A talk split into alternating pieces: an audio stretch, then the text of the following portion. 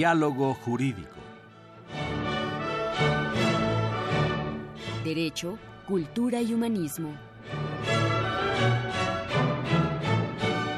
Programa a cargo del maestro Eduardo Luis Fejer.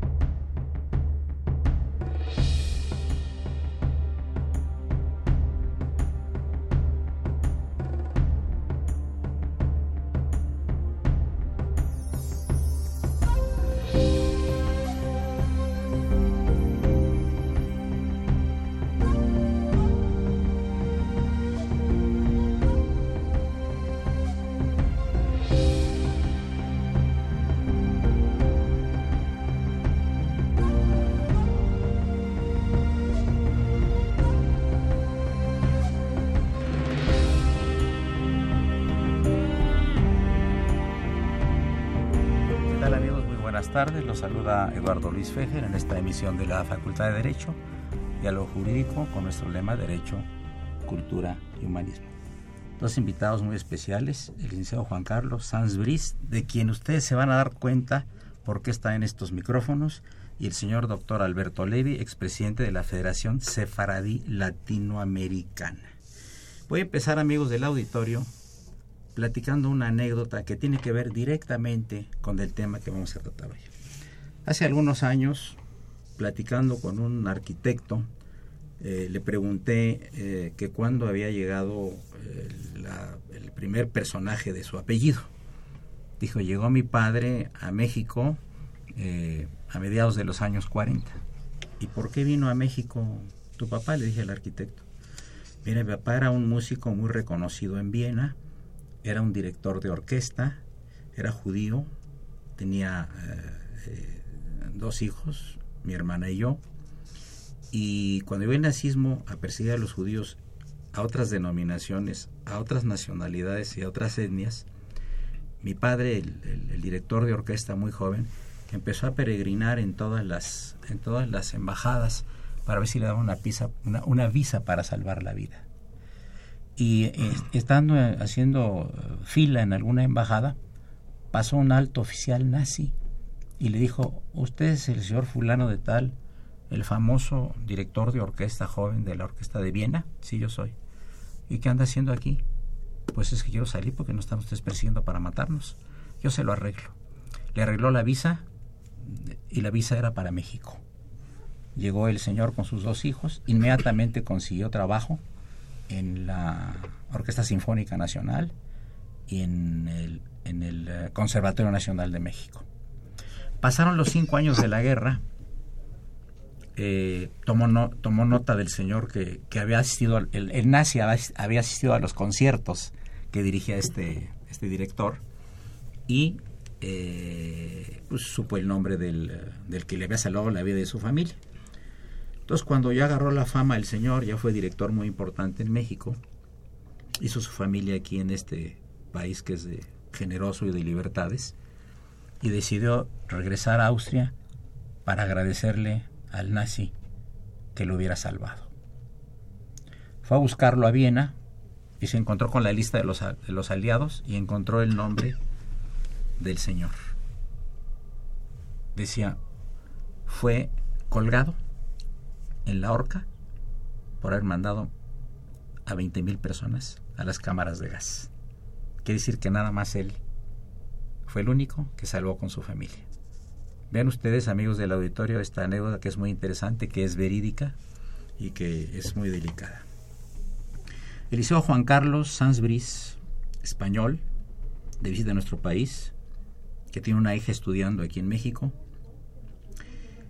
es hijo del llamado Ángel de Budapest, un personaje inusitado, diplomático español, acreditado ante el gobierno húngaro en los asiagos años del nazismo, y además quien salvó a muchísimas gentes de la muerte. Es un gusto, Juan Carlos, y un honor tener un hijo, de un, eh, tener el hijo de un personaje tan distinguido como lo fue don Ángel Sansbris. Muy bienvenido a los micrófonos de Radio UNAM para que nos platiques un poco la historia de tu papá. Muchas gracias. Eduardo Luis, eh, el honor es mío. Muchas gracias por, por haberme invitado.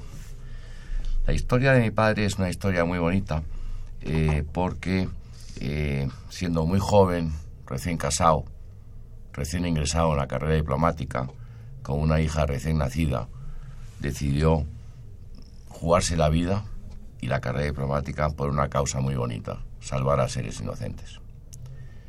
Él, cuando vio lo que estaba ocurriendo en Hungría con, con la comunidad judía, pidió instrucciones a su gobierno sobre cómo proceder. No le contestaron una y otra vez y decidió que eh, tenía que hacer los máximos esfuerzos para salvar al máximo número posible de judíos.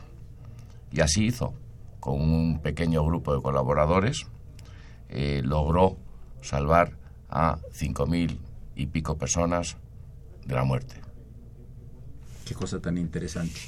Esto también tiene alguna relación con la Guerra Civil Española, mi querido Alberto, el doctor Alberto Levy, eh, expresidente de la Federación Sefaradí Latinoamericana. Yo quisiera que le explicaras al auditorio qué es Sefaradí para después conectar ambas historias con algunas que tú tienes y que tiene que ver con este mundo tan interesante y apasionante de los judíos que fueron expulsados en 1492. Como bien lo dices, eh, Luis Eduardo, eh, es una historia antigua 1492, pasaron ya 524 años de esa fecha en donde por causa de la intolerancia, de la falta de respeto a la diversidad de pensamiento, cosas que actualmente podríamos nosotros pensar que nunca existieron, acusaron que el pueblo judío que vivía en España durante mil años tuvo que dejar su país para dirigirse a otras latitudes. Normalmente viajó a los países no católicos, que era el Imperio Otomano, y ahí guardó la lengua española. Guarda la lengua española porque en su corazón España sigue siendo su patria. La cosa novedosa es de que ya para finales del siglo XIX, muchos años después, empiezan algunas leyes en España y principios del siglo XX para atender y reconocer la existencia de este grupo. Yo hacía una broma a la gente de la Secretaría o el equivalente a la Secretaría de Educación Pública en España y les decía que ellos hacían un fraude al vender y vender los libros de estudio de su historia. Decía, ustedes venden a peso fuerte un libro que le falta un capítulo. Y este capítulo, que es el capítulo de la riqueza y la aportación de los judíos a la historia de España, que ayudó a conformar ese país. Eh, estos actualmente eh, han logrado una reivindicación de carácter jurídico. El rey de España, junto con el gobierno de España, decidieron una ley hace aproximadamente que otorga a los descendientes de estos judíos expulsados el beneficio de recuperar la nacionalidad española y poseer un pasaporte español, con características muy especiales. Primero, es una ley que refiere a causales de 500 años atrás. Es algo excepcional. Segunda excepción es de que se otorga esta nacionalidad sin necesidad de vivir en, España. Sea, ningún país otorga una nacionalidad con esas características. Se tuvo que modificar el Código Civil español para poder lograr esas circunstancias. Y, en tercer lugar, eh, se entrega con una relativa facilidad.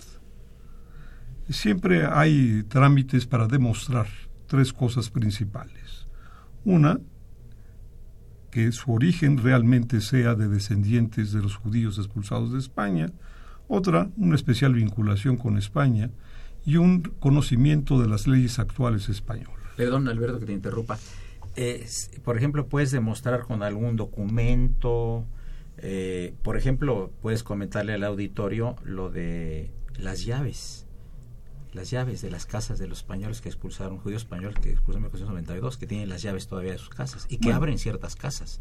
Bueno, esto, esto es, son es una figura muy romántica, bonita, de que cuando las personas son expulsadas, cuando se enteran que hay un decreto, en una época en donde las noticias no circulaban como ahora, no existía estos medios como es la radio, no había obviamente otras eh, maneras de comunicarse, llegaban a través de los juglares eh, que pasaban de pueblo en pueblo dando las noticias diciendo que tenían tres meses máximo para dejar y abandonar el país, so pena de eh, muerte. Con lo que llevaban puesto además. Obviamente se, se decía que, bueno, podían vender todas sus cosas, no podían sacar oro, no podían sacar letras de cambio, que ya existían en aquella época. Eh, entonces tenían que vender una casa a cambio de un burro que los ayudaba a ir a la costa, a donde se pudieran embarcar o a la frontera donde pudieran pasar a un país en donde no hubiera esta persecución. ¿Qué países, por ejemplo, lo recibieron? Mira, eh, en primer lugar fue Portugal. Es que estaba muy cerca. Estuvieron dos, o, tres años ahí, ¿verdad? Dos o, dos, o, dos o tres años estuvieron ahí eh, con un rey que no puso inmediatamente eh, la ley contra los judíos, la ley de la Inquisición, para expulsar a los judíos. Después a este, a este rey se le ocurrió una bonita idea de casarse con la hija de los reyes católicos. Y eh, cuando decidió eso le pusieron como condición que pusiera una ley eh, para expulsar a los judíos, cosa que hizo. Pero no estaba muy convencido, dicen los historiadores, de hacer ese tipo de... Juan II, ¿no? sí. Eh, no estaban muy, muy convencidos. Entonces fue laxo la aplicación de la, de la ley y daba oportunidad a que los judíos volvieran a su fe. Pero poco tiempo después parece ser que la güerita, la rubia, que era esta, esta mujer hija de los reyes católicos, eh, se rehusaba a tener sexo con él. Una fanática. Se rehusaba a tener sexo con él, entonces para que eh, lo pudieran realizar el matrimonio como tal, le volvió a exigir que volviera a poner la ley. Y además pidió, ahorita viene el primer paréntesis, le pidió vida para que la gente la pisara. Así era la, la reina de, de, Portugal. Amigos, llegamos a la primera parte del programa. Les recuerdo que se encuentran de invitados el Juan Carlos Sansbris, hijo de un personaje eh, justo entre las naciones. Nos va a explicar ahorita, después del corte eh, musical, de qué se trata esta alta distinción que tuvo tu papá, lamentablemente ya póstuma, ¿verdad? Eh, por parte del Estado de Israel. Y el doctor Alberto Levy, quien es presidente, expresidente de la Federación Sefaradí Latinoamericana. Soy Eduardo Luis Fejer, continúen en el 860, esto es Radio Universidad Nacional Autónoma de México.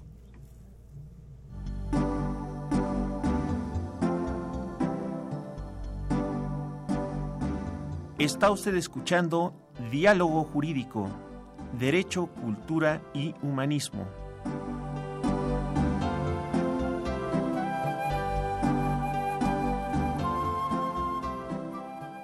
A través del 860 de AM. El alma mater del cuadrante.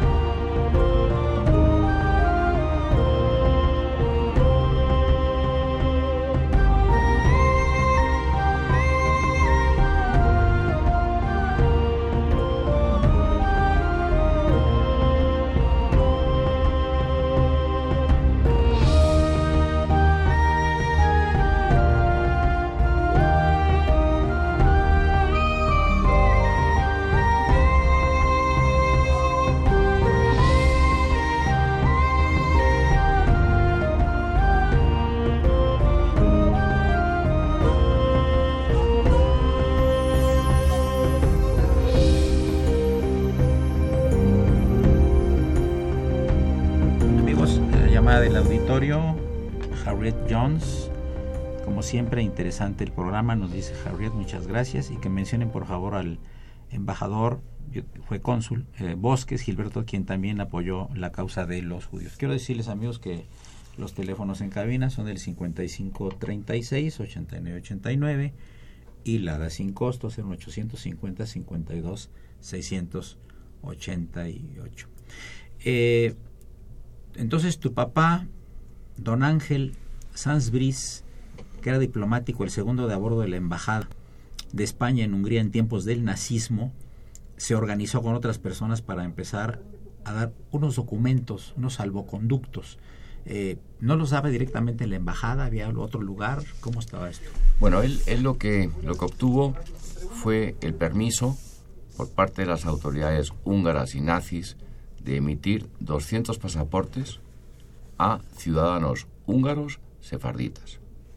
Desafortunadamente, en Budapest había muy pocos sefarditas, eh, sobre todo había Azkenazim, y eh, lo que hizo mi padre fue emitir 1.800 documentos entre pasaportes, cartas de protección y salvoconductos, principalmente a Azkenazim, para eh, bueno pues poderlos proteger sea que eh, incumplió incumplió radicalmente el permiso que le habían concedido además para obtener ese permiso adicional eh, ese permiso original de 200 pasaportes se basó en una ley que era el decreto de Primo de Rivera que estaba ya derogado o sea que, que mintió engañó a las, a las autoridades húngaras y nazis para obtener este permiso.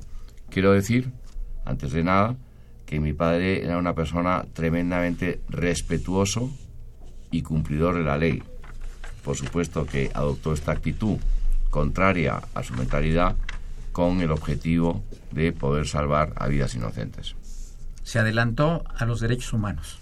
Bueno, eh, totalmente. antepuso, antepuso los derechos humanos a la legalidad. Porque bueno, pues eh, yo creo que la causa merecía eh, ese tipo de, comportamiento, ¿no? Contrario, contrario, absolutamente contrario a su comportamiento en circunstancias normales respecto a la ley. inclusive, pues, eh, digamos, pudieron haberlo cesado o procesado en España cuando regresado, ¿no? Bueno, imagínate toda la, toda la labor humanitaria que, la, que hizo en nombre de España, la hizo sin la autorización de su gobierno. Claro eh, él pidió instrucciones, pero como no le contestaron, eh, pensó que, bueno, pues que el que calla otorga, y dijo, bueno, como no me han dicho que sí, pero tampoco me han dicho que no. Con lo cual, pues yo creo que mi deber moral, mi conciencia me indica que tengo que ayudar, proteger, salvar a todas estas personas inocentes y voy a hacer los máximos esfuerzos, incluso, incluso si incumplo la ley. Eso es una maravilla, ¿no, este, maestro Alberto Levy? Sí, encontrar una persona como Ángel Sambris que sobrepone a las cuestiones legales. legaloides, ¿verdad? Siendo un hombre íntegro, un hombre respetuoso de las leyes, un diplomático ejemplar, pero cuando se da cuenta que si no engaña al gobierno húngaro y a los nazis eh, no hubiera podido hacer una acción humanitaria del tamaño que la hizo. Él eh, tenía una falta de apoyo institucional de parte de su gobierno. Y aquí, tratando de responder la pregunta que nos hizo uno de nuestros eh, radioescuchas, en el sentido de mencionar a Gilberto Bosques. Gilberto Bosques tenía una diferencia fundamental con el, con el señor Ángel Sansbris.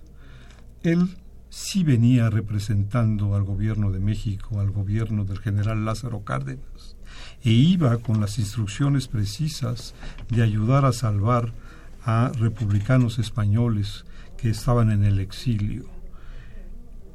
Él eh, tenía todo el apoyo gubernamental para poder otorgar las visas y los salvoconductos y los pases para poder cruzar la frontera con papeles avalados por el gobierno de México.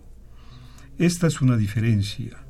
Esto no quitó que de todos modos Gilberto Bosques, llegado un cierto momento, cuando anuncia que México se adhiere a los aliados y entra en la guerra, sea capturado y llevado preso, y solamente logra su libertad una vez que se hacen intercambio de prisioneros. Fíjate, o sea, los nazis no respetaron el, fuero diplomático. No, no lo respetaron, se lo llevaron. Era mexicano poblano. Claro, era un ilustre, ilustre poblano. Ilustre poblano. Entonces, en el caso de Ángel Sasbris, él arriesga la vida. Él arriesga su fama. Él se enfrenta a sí mismo en una cuestión de carácter moral del incumplimiento a las reglas que él siempre presumía que se tenían que cumplir. Y esto hace de Ángel Sansbury alguien realmente especial. Y diferente. Y diferente. Ahora una pregunta, este, eh, Juan Carlos. Eh, algunos otros diplomáticos también actuaron así. Había uno japonés, por ejemplo, parece que otro chino, que no tenían instrucciones de sus gobiernos de salvar no solo judíos, sino republicanos españoles, comunistas, este, los que estaban contra el régimen nazi, etcétera, etcétera, etcétera. ¿Qué noticia habrá de algunos de los diplomáticos? Está Wallenberg, Raúl Wallenberg, que también era un diplomático sueco, ¿verdad? Correcto. Eh, Raúl Wallenberg. Fue compañero de tu papá, ¿verdad? Fue compañero de mi padre eh, en Budapest. Eh, Raúl Wallenberg fue enviado por, por el, rey de Suecia, el rey de Suecia para, para que protegiera a los judíos. Tuvo la mala suerte que cuando eh, los soviéticos finalmente invaden, eh, toman la ciudad de Budapest, lo toman preso, lo llevan a, la Unión Soviética, no se supo de él durante muchísimos años, muchísimos años, hasta que hace poco eh, la Unión Soviética pues informó que lo habían asesinado en, en un campo de concentración soviético. Mi padre, afortunadamente, recibió órdenes estrictas de, por parte del gobierno español de abandonar Budapest porque se acercaban los soviéticos. Y bueno, pues eh, España eh, acaba, eh, hacía muy poco, en el año 39, acabó su guerra civil, donde los soviéticos intervinieron, con lo cual si mi padre hubiera caído en manos de los soviéticos, pues probablemente le hubiera, hubiera, le hubiera ocurrido lo mismo que a Wallenberg, lo hubieran matado. Pero sí, ha habido ha habido más diplomáticos, eh, tanto españoles como de otros países, eh, que, también eh, actuaron de, forma justa y valiente y muchos de ellos, afortunadamente, están reconocidos por el Yad Vashem como justos entre las naciones, porque el Yad Vashem es una institución muy seria y, bueno, pues que recuerda y honra a aquellas personas que ayudaron en esos momentos trágicos. Tenemos eh, una llamada del señor Eduardo Cruz de Ixtapalapa que dice qué tan cierto es que los primeros judíos que llegaron a México fueron con Hernán Cortés. Bueno, esto es cierto. Llegaron con Hernán Cortés. algunos dicen, algunos dicen que inclusive en las naves de Colón que zarpa del puerto de Palos, la fecha que sale del puerto de Palos es exactamente la fecha última en la cual tienen que abandonar los judíos de España. Y que es muy raro, según las crónicas, conocer que estos eh, marineros ya estaban embarcados desde un día antes, cuando la costumbre de los marineros es embarcarse en último momento. Quiere decir que seguramente venían también en estas naves de descubrimiento de América judíos que estaban saliendo expulsados de España. En el caso de Hernán Cortés, como bien lo dice Luis Eduardo, eran judíos conversos. Tenían, eh, habían tomado la fe católica, algunos la seguían con ferviente entendimiento, otros eh, la seguían solamente en apariencias. Y vinieron a América, y aquí en América eh, pudieron eh, alejarse de la mano fuerte y dura en un principio de la Inquisición, pero poco tiempo después la Inquisición llegó con mucha fuerza y virulencia a México y fueron descubiertos muchos de estos judíos. Existe el caso eh, del fundador de Nuevo León, en México, que fue descubierto que era un judío converso y él y su familia, a pesar de llevar apellidos diferentes para que no se asociara el rasgo familiar de uno con otro en caso que se les descubriera, eh, fue... los Carvajal. los Carvajal, claro. Estos hombres Carvajal fueron, es parte de esta historia, de esa llegada de los judíos en tiempo de la colonia. Se sabe que en el siglo XVII está documentado que había dos o tres comunidades judías perfectamente organizadas, todas eh, encubiertas. Y esto se sabe por los autos de fe de la Inquisición. Seguramente había otro tipo de organizaciones eh, dentro de, este, de este marco especial en donde se tenía que vivir a escondidas. Tenían sus eh, códigos secretos y su forma de cubrir toda la cuestión, ¿verdad? Sí. era, una, era, una, era una época realmente huyendo de allá y sin embargo... Hay una, hay una anécdota muy interesante de que algunos piratas judíos eh, en el Caribe, eh, cuando pasaban los barcos de los españoles, los hundían, ¿eh? Eh diciéndole nos corriste de España, pero aquí estamos. Yo creo que era más por los doblones y por el oro que sacaban de América Latina pues que por esa conciencia de carácter histórico. De paso, de paso, de paso, ¿no? Todo, todo es de paso, ¿no? bueno, aquí, antes de pasar al, al, segundo paréntesis musical a cargo del famoso padre Cronos, cómo va el libro del padre Cronos, ya estamos a punto de sacarlo, ¿verdad? Será un programa especial aquí, con mucho gusto. Saludamos en la cabina a la María Calas de la radio. Nos está visitando hace mucho que no nos visita la María Calas de la radio. Ni más ni menos que la gran locutora Bárbara Schettino. Bien, don Ángel Cruz de Tlanepantla, ¿qué sabe del origen de la petenera huasteca? ¿Fue de origen andaluz?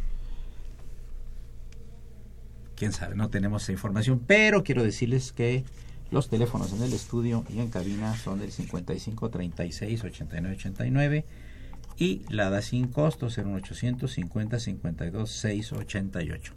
Llegamos a la mitad del programa, amigos. Se encuentran los licenciados Juan Carlos Sanz Briz y el doctor Alberto Levy, expresidente de la Federación Sefaradí Latinoamericana. Soy Eduardo Luis Fejer, 860 Radio Universidad.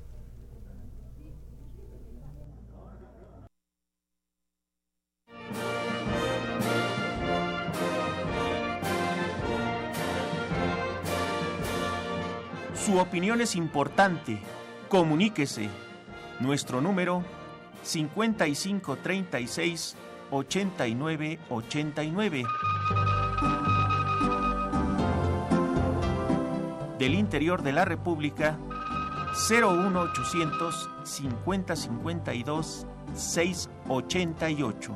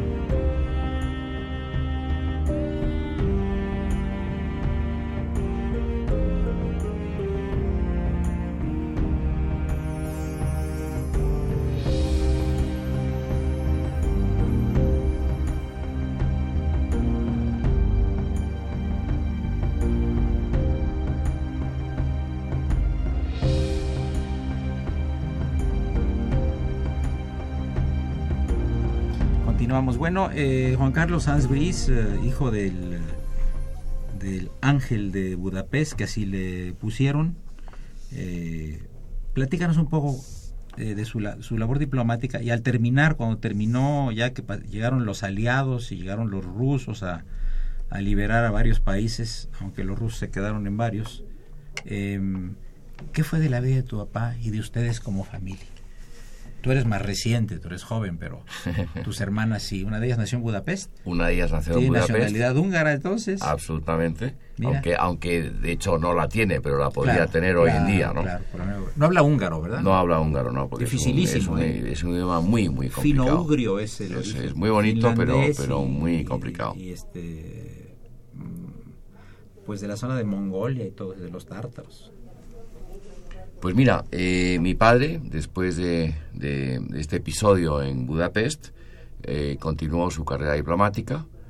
Toda su labor eh, cayó en el olvido durante muchas décadas. ¿No le recriminaron nada? No, no le recriminaron nada, pero tampoco le reconocieron nada, cosa que, que él nunca, nunca pensó que tenía que recibir ningún reconocimiento ni agradecimiento. Pero bueno, se perdió la historia eh, se olvidó este, este episodio y, eh, salvo para el Yad Vashem, que sí le reconoció como justo entre las naciones, pero eh, siguió su trayectoria diplomática y tuvo una carrera diplomática muy interesante, muy interesante. Fue embajador en ocho países, pero, por ejemplo, para que te hagas una idea, se presentó como voluntario para ser el primer embajador de España en la República Popular China.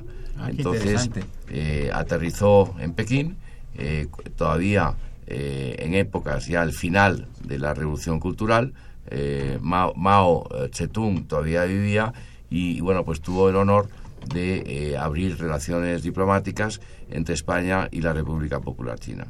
Y luego... ¿Y tú fuiste a China? Yo, por supuesto que fui a China, me encantó esa experiencia, fue súper interesante para mí porque en aquella época los occidentales estábamos, contrariamente a lo que pasa ahora, los occidentales estábamos muy mal vistos en China y bueno, pues era, era una cosa que yo nunca había sentido antes, ¿no? A todos lados tenías que ir con un guía, eh, muy interesante. ¿En qué año fue esto? Pues esto fue en el año 74. Esto fue en el año 74 y, y, bueno, luego pues he vuelto a Pekín, he vuelto a China recientemente, el país ha cambiado completamente, ¿no? Y luego otro puesto muy interesante que tuvo mi padre, que fue donde eh, murió, eh, fue que eh, fue embajador de España ante, la Santa Sede. le tocó un periodo muy interesante la Santa Sede porque, bueno, pues llegó cuando Pablo VI era el Papa, luego se murió Pablo VI, llegó Juan Pablo I, que, que, duró muy poco tiempo, si te acuerdas, y eh, finalmente eh, Juan Pablo II, Juan Pablo II. Pero curiosamente le mandaron, eh, le destinaron a, la Santa Sede para que renegociara el concordato, que es, que es ese, ese acuerdo que, que rige las relaciones entre España y la Iglesia, y previamente había estado de número dos en la embajada de Santa Sede y la persona con la cual negociaba el concordato era Montini, que a la postre fue eh, Pablo VI y coincidió mi padre de nuevo siendo embajador con Pablo VI. Battista Montini. Exactamente, así es. O sea que tuvo una carrera muy interesante eh, y muy bonita, la verdad. Y bueno, pues eh, muy afortunada. ¿Y no hay, no hay nada escrito sobre la vida de tu papá? Sí, se han escrito varios libros sobre él. También se han hecho varios documentales y una película que encargó la televisión estatal española, el Canal 1, que, por cierto, hace dos años, pues fue la película que más se vio eh, en la televisión española eh, de todas las películas que... ¿Era la vida de él? Era, sí, bueno, era sobre todo, eh, se llama El Ángel de Budapest y ah. narra eh, principalmente su labor humanitaria en Hungría. El contexto, además de la Segunda Guerra, exactamente. los años 40. Exactamente. Y además de la auditoría, pregunta que a dónde se tiene que ir y qué trámites se deben hacer para obtener la ciudadanía española. Bueno, eso habría que hablar a la Embajada de España para que... Sea. Luego, el señor Alfonso de la Huerta, de la Ciudad de México, apellido Saldamanda, ¿es sefaradí? Podría ser, ¿verdad? Podría ser. Suena. Sí, sí, sí, podría ser. Vaya usted a reclamar su nacionalidad española inmediatamente, ¿verdad? Puede ser, puede ser, aunque la norma no se indica a través de apellidos, Sí, porque hay similitudes en los apellidos. Sí. Hay un mismo apellido que puede ser de expulsados de España y que no, y de gente que no se ha expulsado de España. ¿O cristianos Son- o musulmanes? Cla- Claro, no, y se les puede dar a cristianos y a musulmanes También. y libres pensadores en la actualidad mientras demuestren que fueron descendientes de los judíos expulsados de España. Es un acto muy interesante, sin Sí. precedente, ¿verdad? Claro. Claro, recordemos que ya no hay una afiliación como la existía antes entre la Iglesia y el gobierno español. Claro. Ya es un gobierno laico Claro. en donde todas las confesiones son bienvenidas y se hace la apertura legal para todos. Eh, don Jesús Ricardo Zúñiga, Gilberto Box salvó muchos judíos, debe puntualizarse, pero por supuesto que lo puntualizamos. Claro. Hay una gran cantidad de eventos en su honor, entre otros hizo una escultura enorme que se inauguró en la sede de Relaciones Exteriores el año pasado, con presencia de diplomáticos, etcétera, recordando eh, eh, que este señor Bosques, a cuyos hijos tuve el honor de conocer, eh, salvaron no solo judíos, salvaron españoles, salvaron comunistas, salvaron gente de todas partes. Él les dio visas mexicanas. Inclusive el Cárdenas. gobierno de Austria tiene una acaba, acaba de Sí. nombrar una calle, Ahí la calle Gilberto Bosques, en Gilberto Viena. Bosques, Sí, claro. precisamente por los eh, austriacos que a la entrada de la primera invasión de los nazis a Austria huyeron y estaban en Francia y se fueron al gobierno de Vichy en el sur de Francia donde eh, estaba localizado la embajada de, de México y él como cónsul eh, ayudó a estos austriacos a llegar a México. Es un personaje del que tenemos absoluta memoria y que lo seguimos recordando, reverenciando y homenajeando, como se hace en España y ahorita en todo el mundo, Así es. al ángel de Budapest, el padre de don Juan Carlos Sansbris. Así que don Jesús Ricardo, gracias por su llamada, pero sí se está en eso. Eh, Eduardo de Iztapalapa comenta que la música de la Huasteca tiene influencia árabe traída por los españoles. Esto está contestando un poco lo que preguntó la otra persona. Síguenos platicando un poquito de, tu papá, por favor. Entonces, eh, eh, fue acreditado ante la Santa Sede, ¿verdad? Y, y, pues es una representación. Aquí tuvimos en, en, el programa al que fue embajador de México en la Santa Sede también. Ah, qué gracias. Hace qué algunos bien, años. Qué bien, qué bien. Porque México reanudó relaciones después de claro, muchísimo tiempo con la, con la Santa Sede. Durante Exacto. el tiempo de, de licenciado Carlos Salinas de Gortari, parece que fue el que reanudó. Exacto. Yo creo que cuando mi padre, de hecho, estaba destinado ante la Santa Sede, eh, México tenía un observador, pero no tenía, no tenía rango de embajador, eh, justamente por esto. Pero sí tenía un representante, eh, em- eh, digamos, Santa Sede, aunque no diplomático y con rango de embajador. Claro. Señor José Torres, ¿hay algún me- medio jurídico que esté apoyando al pueblo palestino fomentado por judíos? Hay muchas instituciones en el mismo Israel, ¿verdad?, que están ayudando a los palestinos. Claro. Claro, y jurídicamente además, y muchos diputados musulmanes en el Sí, Parlamento de sí. Israel, y hay mucha gente que defiende, obviamente, los intereses del pueblo palestino, desde Israel, en Israel y por judíos. Y, y lo pueden demostrar, Sí, claro. y lo supuesto. pueden hablar. Sí, Puede salir a la calle y gritar, sean palestinos o sean judíos, en contra del gobierno. Pueden criticar al propio gobierno, pueden hacer política, están representados en el Congreso. los palestinos, claro. Eh, no hay eh, ningún país en el Medio Oriente donde el palestino en particular y el árabe en general viva mejor que en Israel. Claro. Si le preguntan a los palestinos y a los árabes que viven en Israel si se quieren salir, si quieren ir al país palestino o a Jordania, que en estricto sentido es el país de los palestinos, eh, salvando las eh, divisiones territoriales que, se, que hicieron los europeos du- eh, después de la Segunda Guerra Mundial, eh, tampoco quieren ir para allá. Sí. Prefieren estar en este ambiente de una democracia eh, sobresaliente en el Medio Oriente. Hace algunos años, señor, también, eh, de, nuestro, de nuestro respeto del auditorio, eh, el subsecretario de Relaciones Exteriores de Israel era un palestino musulmán. Claro. subsecretario de Relaciones Exteriores del Estado de Israel. Así es, y tenemos y se tienen eh, muchos diplomáticos, embajadores entre drusos y palestinos que representan al Estado de Israel. También puedes comentar eh, que hay embajadores de, de afro afrojudíos que son Claro. los este los etíopes, ¿no? Los etíopes. Hay generales negros en Israel. Hay generales negros, hay generales hindús, hay generales de, Yemenitas. de todos estos países del sur de la Unión Soviética, Sí, también. los yemenitas, eh, algunos sudaneses actualmente. Sí, eh, hay, eh, la verdad que la confesión religiosa no tiene nada que ver con las étnica- etnias raciales. Todas las etnias raciales son bien recibidas y todas las confesiones igualmente. Y todas las críticas al gobierno, por Y supuesto. todas las Que vaya que las hay, ¿verdad? Claro, claro que las hay. Muy y es el fuertes. único país que una vez que se demuestra que el funcionario, sea del nivel que sea, cometió una falta, como es el caso de un expresidente de, de Israel y el caso de un ex primer ministro que actualmente está en la cárcel Los dos. por abuso o por intento de abuso sexual. Uno de ellos y otro por, el- por creo que tener dinero en el extranjero, algo, cosa. algo, pero, pero algo están en la el- cárcel los dos. Están en la el cárcel. expresidente de Israel y el ex primer están, ministro. están en la cárcel. Esto es un ejemplo para, para muchos. para muchos países, ¿verdad?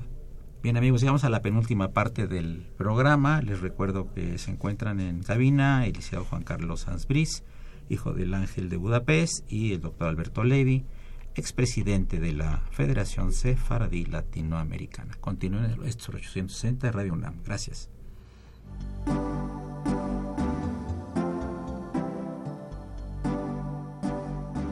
Está usted escuchando Diálogo Jurídico, Derecho, Cultura y Humanismo.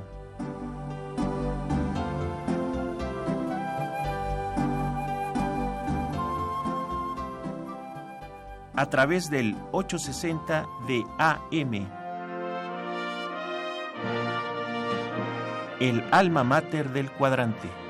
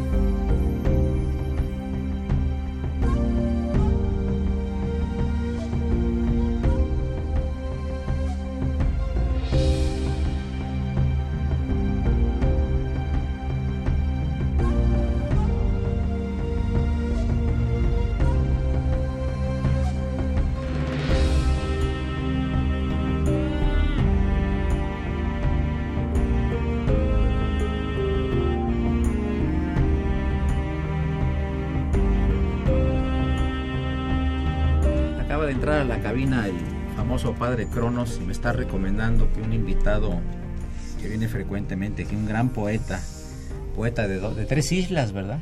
De tres islas, Iván Portela, eh, también fue salvado por Gilberto Bosques cuando era embajador en Cuba.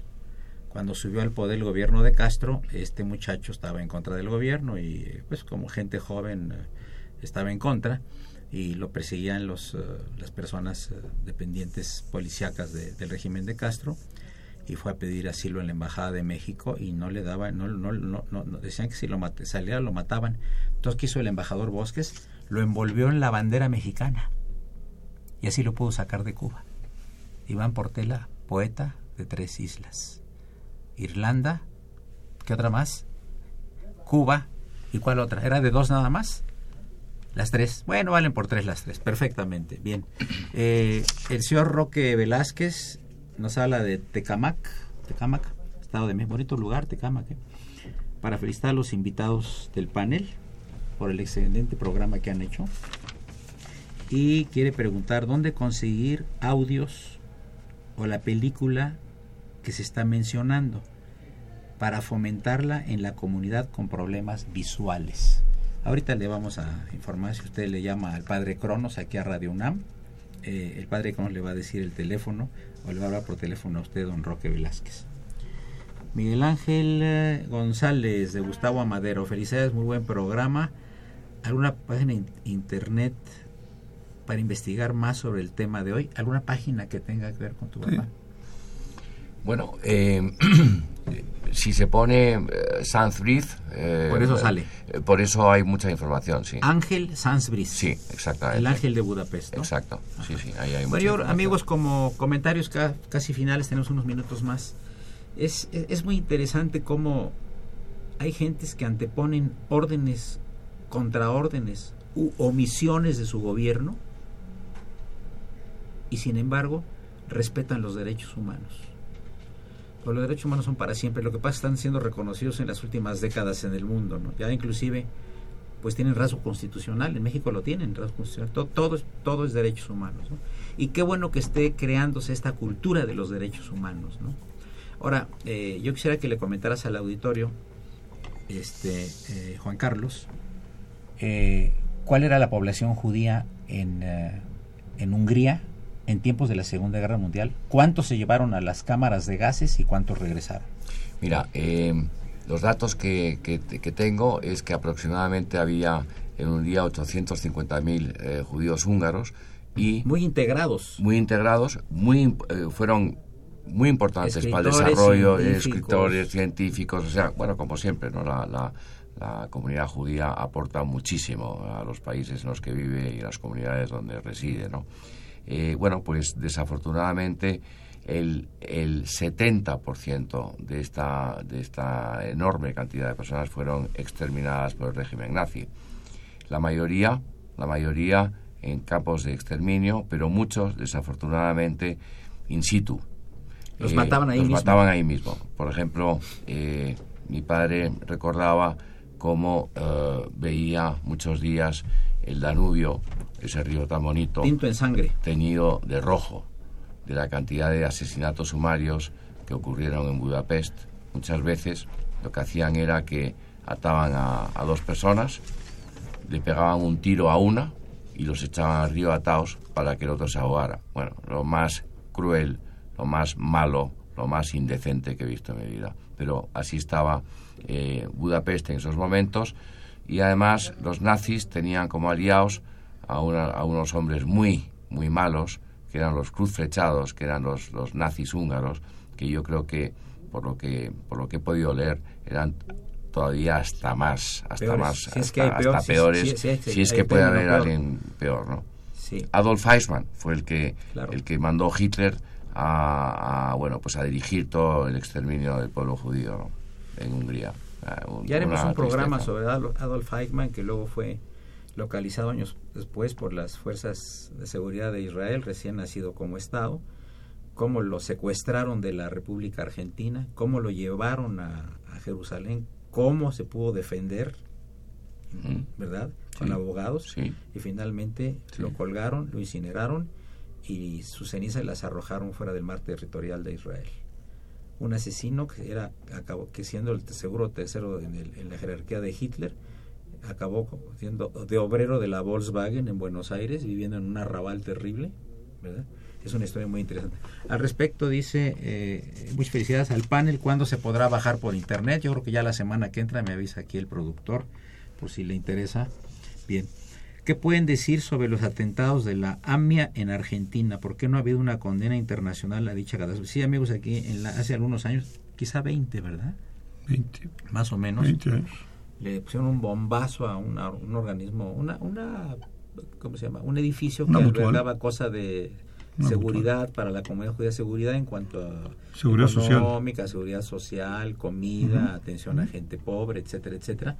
Le pusieron un bombazo y otro a la embajada de Israel y desaparecieron de Buenos Aires a la embajada de Israel y a esta institución. Y por supuesto hubo una condena internacional.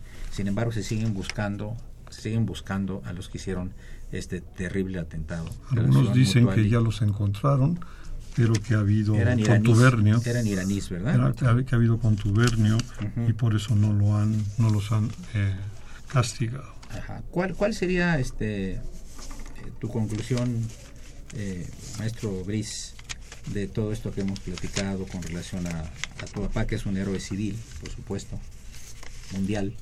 ¿Cuál es tu conclusión de todo esto? Bueno, ¿Qué, mi- qué- qué- qué mensaje se le deja al pueblo, al radio escucha, a la gente en general? El mensaje es muy claro. El mensaje es que cuando hay injusticia, cuando hay dolor ajeno, eh, no hay que mirar para otro lado. Hay que actuar de forma justa y valiente y proteger y, en su caso, salvar a las personas involucradas. Y yo creo que, que otro mensaje es que con muy pocos medios, muy pocos medios, pero con voluntad, eh, sí se puede hacer una diferencia y sí se puede salvar a mucha gente. Y bueno, no hay que, no hay que hacerlo, eh, se puede hacer en el día a día, en el día a día. Eh, todos nos encontramos con situaciones donde una persona está injustamente tratada y nosotros estamos al lado y nuestro deber debe ser el de ayudar a estas personas. Ese es el mensaje. Eh, hace algunos años, en tiempos de la Segunda Guerra Mundial, había un, jovencito judío formado en una hilera para llevárselo a Auschwitz, al campo de exterminio. Y era muy observador. Y observó, por ejemplo, que un- era una plaza en Budapest. Y observó que en un edificio arriba estaba un señor mayor en camiseta haciendo sus labores normales cuando los nazis estaban deteniendo niños, abuelitas y todos para llevarlos a los campos de exterminio. Y el señor se asomaba con indiferencia y seguía haciendo sus cosas. Esto lo relata este jovencito que llegó a ser premio Nobel de la Paz, Elie Wiesel, que murió el mes pasado o hace dos meses, ¿no? Decía que lo peor que le puede pasar al ser humano es la indiferencia. También había, había otra expresión que se atribuye, eh, se atribuye a varias gentes, pero decía más o menos después de que acabó la Segunda Guerra Mundial, ¿no? Dice, vinieron los eh, nazis y se llevaron a los judíos. Vinieron los comunistas y se llevaron a los eh, capitalistas. Vinieron tal, tal y se los llevaron tal, tal. Y como yo no protesté, también vinieron por mí. Y ya no había nadie que me Ya defendiera. no había nadie que me defendiera. Por eso, qué importante, amigos del auditorio, es el asunto de los derechos humanos. Aquí no estamos hablando de nacionalidades, de, etnias ni de nada. Estamos hablando de seres humanos. Y así sea un indígena, sea un hindú, sea un inglés, todos tenemos que estar pendientes de que no se cometan injusticias, que hay tantas en todo el mundo, ¿verdad? Absolutamente. Y, y qué, qué interesante. ¿Cómo fue brevemente la ceremonia de entrega del premio entre las, eh, Justo entre las Naciones en Israel? ¿Tú fuiste? No, eh, de hecho, de hecho la ceremonia ocurrió en España, Ah, ok. eh, porque como te comentaba, se lo habían dado en, en 1966 a mi padre, no lo pudo aceptar por razones políticas. En el año 91, muerto ya mi padre, eh, el Yad Vashem se acuerda de nuevo del Ángel de Budapest y se lo entrega en Madrid, en la Embajada de Israel. Fue una ceremonia muy bonita, muy bonita, eh, donde mi madre eh, recibió el premio en nombre de mi padre, donde asistimos toda la familia y posteriormente eh, fuimos a Israel, al Yad Vashem, para comprobar, bueno, pues para, para visitar ese maravilloso museo, ese museo tan, tan impresionante. Y bueno, pues nos recibieron las autoridades. Eh, bueno, fue, fue, un- fue un. Y plantaron- recuerdo hay un árbol, Y hay un árbol, Hay un árbol, hay un árbol que eh, lleva el nombre de mi padre. Creo que ya no están plantando árboles porque porque hay bastantes justos entre las naciones, hay más de 22.000, entonces ya no hay espacio, ya no hay espacio para plantar tanto árbol, pero algunos afortunados como mi padre, pues sí tienen un árbol plantado. Qué bonito. Pues amigos, llegamos a la parte final del programa. Juan Carlos Sansbris, un honor que estés Honor aquí es con mío, nosotros. Eduardo ¿eh? Luis. Muchas gracias, encantado de conocerte. Muchísimas gracias a ti. Un gusto y bendita memoria de tu papá. Bendita Muchas memoria. gracias. Y de tu madre también, que también participó obviamente en todo esto, pues estaban ahí, ¿no? Absolutamente. Bien, eh, muchas gracias, eh, doctor Alberto Levi, eh, presidente de la Federación Latinoamericana Sefaradí, hombre de gran cultura y un humanista, indudable. Quisiera mencionar, me disculpo, pero hablaste de un hombre envuelto en una bandera. Hemos hablado de héroes y mañana es el día de nuestros benditos niños héroes de Chapultepec. Es correcto. Festejemos a México, festejemos las fiestas Y patrias agradezcámosle a México. y busquemos que México sea un México mejor. Es un México generoso, con los brazos abiertos, siempre. Ya ves, aquí el exilio es, es, es una norma, ¿verdad? Ya, ya, ya es inclusive una norma cultural, ¿no? Eh, bien, parece que llevo un, último comentario de Josefina Arriate con el Valle. Vive en Israel, en un kibutz, la gente no vive en paz porque dentro del kibutz había problemas. Bueno, pues digo, eh, bien, eh, Josefina Arriate, en cualquier comunidad siempre pueden haber problemas, ¿no? Sin embargo, en general, pues la vida sigue. agradecemos mucho la participación de Socorro Socorro Montes, a quien saludamos con el aspecto, con el, respeto de siempre. Eh, nuestro productor Francisco Trejo, Franz Trejo, que ya está a punto de, dar a luz, pero no se espanten amigos, de dar a luz un libro muy interesante. Asistentes de, productor, de, producción Raúl Romero Escutia, niño de la radio, David Salinas, que se encarga de la, desalinizar la cabina, Bolívar Avilés, que es el liberador de la cabina, y Víctor Hugo Aguilar, que ha hecho su nido aquí en Radio UNAM. La mejor de las tardes, soy Eduardo Luis Fejer. Continúen. Esto es Radio Universidad Nacional Autónoma de México.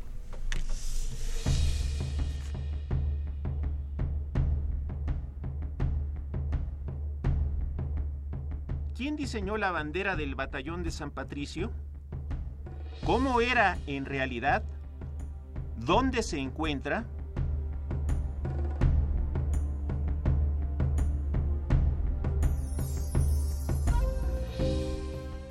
En agosto de 1846, el número de integrantes de la Legión de Extranjeros del Ejército Mexicano se incrementó a más de 200 miembros.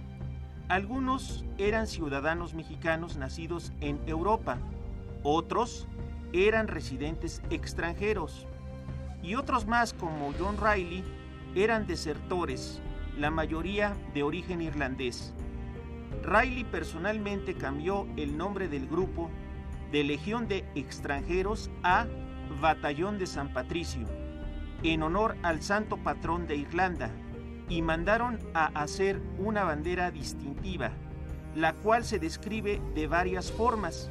Sin embargo, la bandera del Batallón de San Patricio es descrita por el capitán John O'Reilly en una carta dirigida a un amigo. La descripción es la siguiente.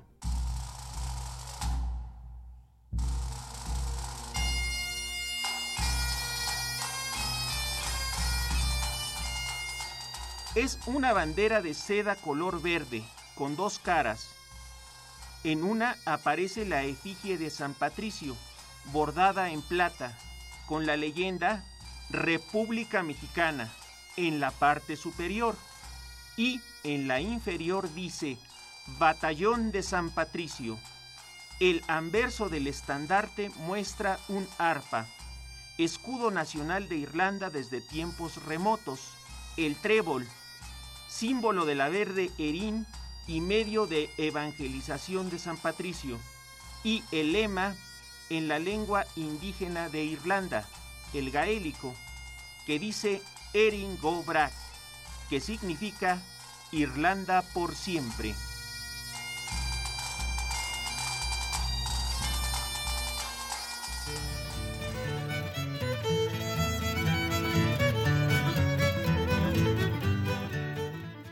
La bandera del batallón de San Patricio fue capturada por el ejército invasor de los Estados Unidos y llevada como trofeo de guerra al vecino país del norte, fue colocada en una vitrina en la Academia Militar de West Point y en la década de los años 50 del siglo pasado desapareció y se ignora su paradero.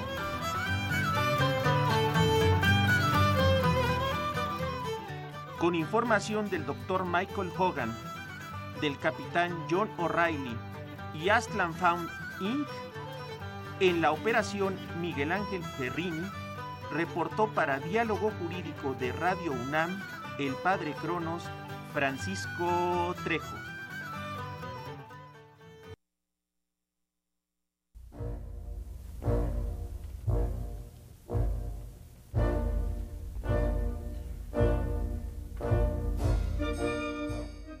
Diálogo Jurídico fue una coproducción de Radio UNAM y la Facultad de Derecho.